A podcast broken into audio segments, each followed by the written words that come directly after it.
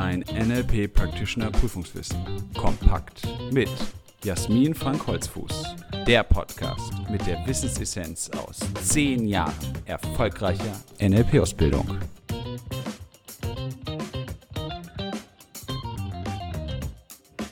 Herzlich willkommen zu einer weiteren Folge unseres NLP-Podcasts. Schön, dass du dabei bist. Heute gibt es ein Impulsinterview für dich mit einem Thema, das wir noch überhaupt nicht in unserer Podcast-Reihe behandelt haben.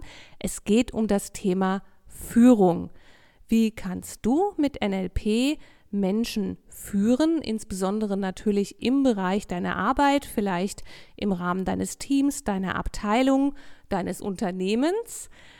Wie kannst du das machen? Welche NLP-Tools kannst du nutzen? Und da habe ich heute eine Expertin eingeladen, die Elisabeth Kreuzer. Ich darf Elli zu ihr sagen, wie viele ihre Freunde und Bekannte. Also bitte wundere dich nicht beim Zuhören. Elli ist der Name, den wir hier vereinbart haben fürs Interview. Elisabeth, jetzt nochmal förmlich, stell dich doch bitte kurz vor. Ja, hallo Jasmin, äh, hallo liebe Zuhörer, vielen Dank für die Einladung. Und äh, du hast es soeben schon gesagt, mein Name ist Elisabeth Kreuzer, aber alle nennen mich Elli und deswegen bleiben wir auch dabei. Ich bin 36 Jahre alt, komme aus dem Süden Deutschlands und bin inzwischen selbstständig als Coach und Trainer. Ich habe eine NLP-Trainerausbildung, ich habe eine Resilienz-Trainerausbildung und im Coaching-Bereich bin ich vor allem in der Persönlichkeitsentwicklung, aber auch im Bereich der bessere Umgang mit Stress und im Thema Führung, weil ich selbst viele Jahre Führungskraft war und es mir heute ein Anliegen ist, Führungskräfte zu stärken. Und da bin ich sehr froh, dass ich dich für das Interview gewinnen konnte, gerade weil du Führung nicht nur vermittelst, sondern auch selbst lange Jahre geführt hast. Bis wir zu dem Thema kommen, erstmal unsere klassische Einstiegsfrage. Elli, wie bist du überhaupt zum NLP gekommen? Ja, das ist eine lustige Geschichte aus heutiger Sicht, weil mein damaliger Chef im Autohaus, was heute mein Partner ist, hat damals zu mir gesagt, wie wäre es denn, wenn du dich nicht nur fachlich in der Ausbildung weiterentwickelst, sondern auch in deiner Persönlichkeit. Und dann hat er mir drei Buchstaben genannt, nämlich NLP und hat gesagt, google das mal, das könnte ich mir gut vorstellen. Ich habe diese drei unbekannten Buchstaben gegoogelt und bin dann relativ zügig zum Entschluss gekommen, ich mache eine Practitioner-Ausbildung, weil es sich so spannend angehört hat. Und das ist über zehn Jahre her. Und ihr merkt, wenn ich heute im Podcast zum Thema NLP bin, das Thema hat mich nicht mehr losgelassen. Ich hoffe, es geht nicht nur dir so, dass die Menschen, die eine NLP-Practitioner-Ausbildung machen, so begeistert sind von NLP, dass sie dabei bleiben. Und an dich, Zuhörender oder Zuhörende, hoffe ich, dass es bei dir und deiner NLP-Practitioner-Ausbildung, die du gerade machst, genauso ist und dass du dabei bleibst und die Begeisterung in dir schon spürst. Unser Podcast befasst sich ja auch mit der Practitioner-Prüfung. Elli, wie hast du dich denn damals auf deine Practitioner-Prüfung vorbereitet? Denn du bist ja heute viele Schritte weiter. Ich gehe davon aus, du hast sie bestanden, also eine erfolgreiche Prüfungsvorbereitung. Verrat doch mal, wie hast du das gemacht? Für mich war ganz wichtig, dass ich das sauber erfassen kann und vor allem auch eine Struktur in meinen Kopf bekomme. Und ich habe mir dann zu Hause überlegt, wie könnte ich denn die einzelnen Themenblöcke gut lernen. Und so habe ich zwei Plakate zu jedem Thema geschrieben. Allerdings immer in einem extra Raum. Das heißt, unsere Küche war das Thema Anker. Das heißt, da hing ein Plakat mit den Formatschritten und ein Wissensplakat, alles rund um Anker. Die Wahrnehmungspositionen waren im Wohnzimmer und äh, im Bad waren dann das Thema Submodalitäten. Das heißt, die ganze Familie hat in dieser Zeit etwas mitgelernt. Ich konnte aber dadurch für mich die Lernstruktur ganz gut einhalten, weil ich immer das Wissen abrufen konnte aus dem Zimmer quasi von zu Hause. Also du merkst beim Zuhören, heute gibt es nicht nur Prüfungstipps, heute gibt es auch Einrichtungstipps. In der Küche wird geankert, so habe ich das verstanden. Nun hast du die Practitioner-Ausbildung absolviert und hast ja auch schon gesagt, es waren erst nur drei Buchstaben für dich, NLP und bist heute so fasziniert, dass du selber damit ganz aktiv arbeitest, eigenes Institut auch hast im Süden Deutschlands. Und da muss ja was passiert sein in der NLP-Practitioner-Ausbildung. Was war das? Was hat sich für dich verändert, dadurch, dass du dem NLP nahegekommen bist und deine Practitioner-Ausbildung gemacht hast?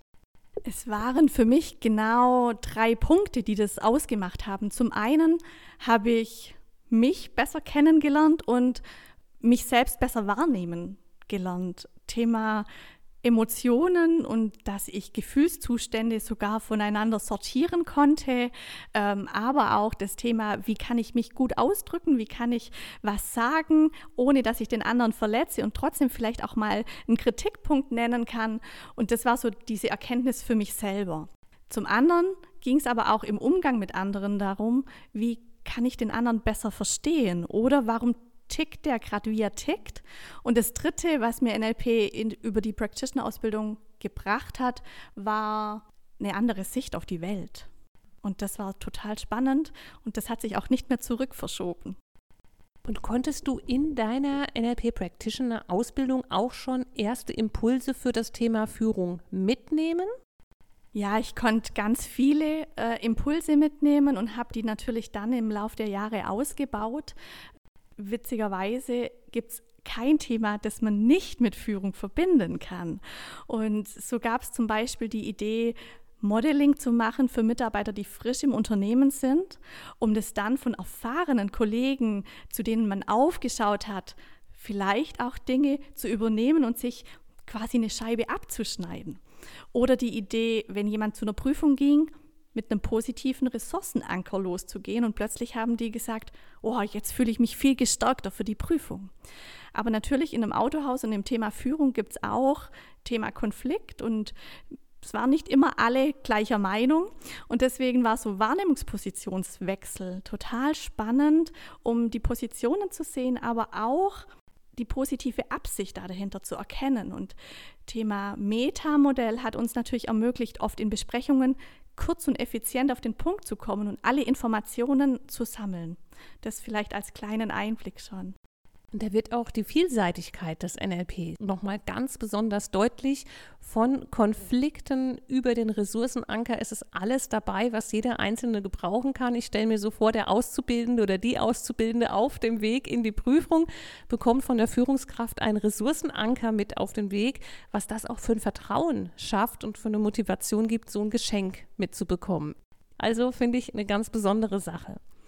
Elli, jetzt bist du ja heute ganz aktiv im NLP. Wie bringst du denn jetzt im Bereich Führung und auch für dich NLP in dein Leben ganz aktuell ein? Ja, ich bin inzwischen ja selbstständig und nicht mehr in diesem Autohaus tätig und ich sehe es heute als meine Aufgabe, ein Mehrwert für Menschen zu sein. Und das geht auch nicht mehr ohne NLP. Und ich mache heute das Thema klare und herzliche Führung.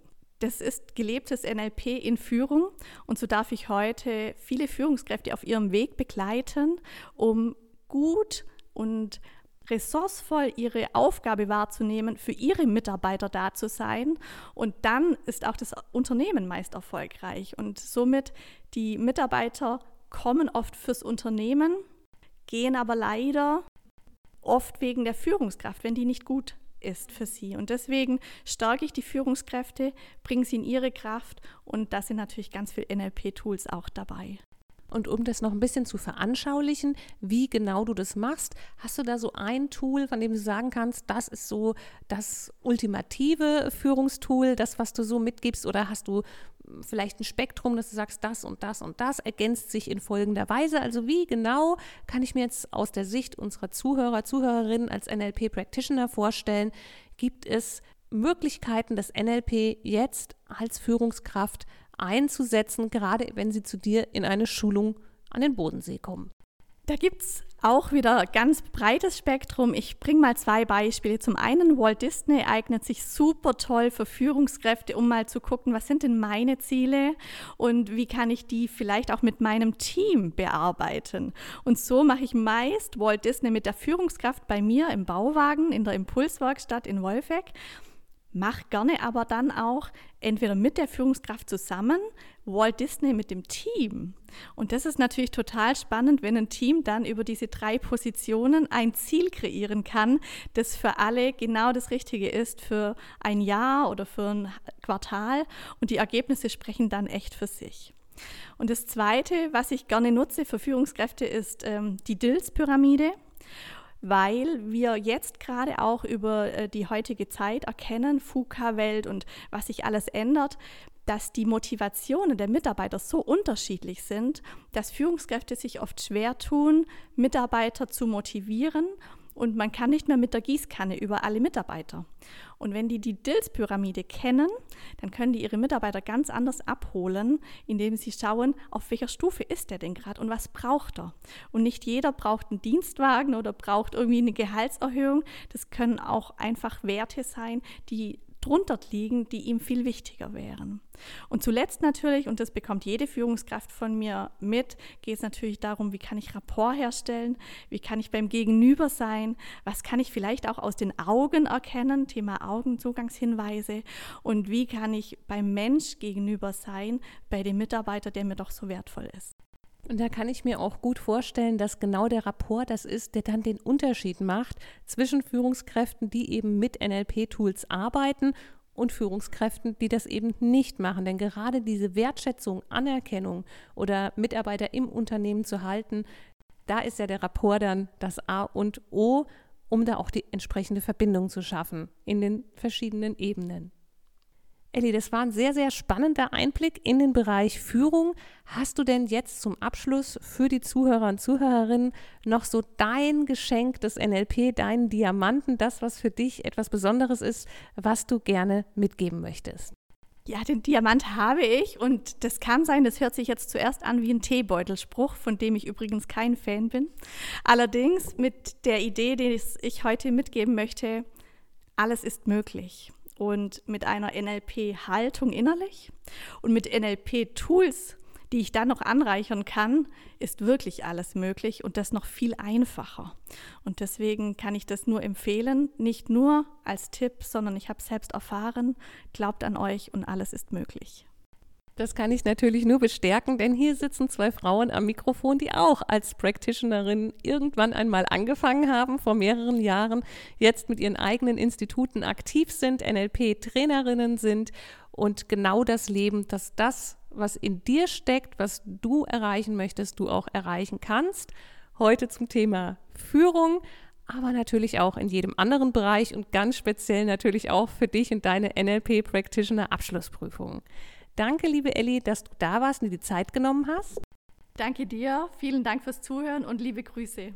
Und dir, lieber Zuhörer, liebe Zuhörerin, danke ich auch, dass du dabei warst, diese Folge gehört hast und wünsche dir auch weiterhin viel Spaß mit dem Lernen und Leben mit NLP. Willst du noch mehr wissen? Mach dich schlau mit unserer Wissenssammlung auf www.nlp-ausbildung-holzfuß.de oder lies unser Buch Das NLP Practitioner Prüfungswissen kompakt. Es enthält alles, was du für eine sichere und erfolgreiche Prüfungsvorbereitung brauchst. Bis zur nächsten Podcast-Folge mit Jasmin Frank Holzfuß. Eine gute Zeit mit NLP.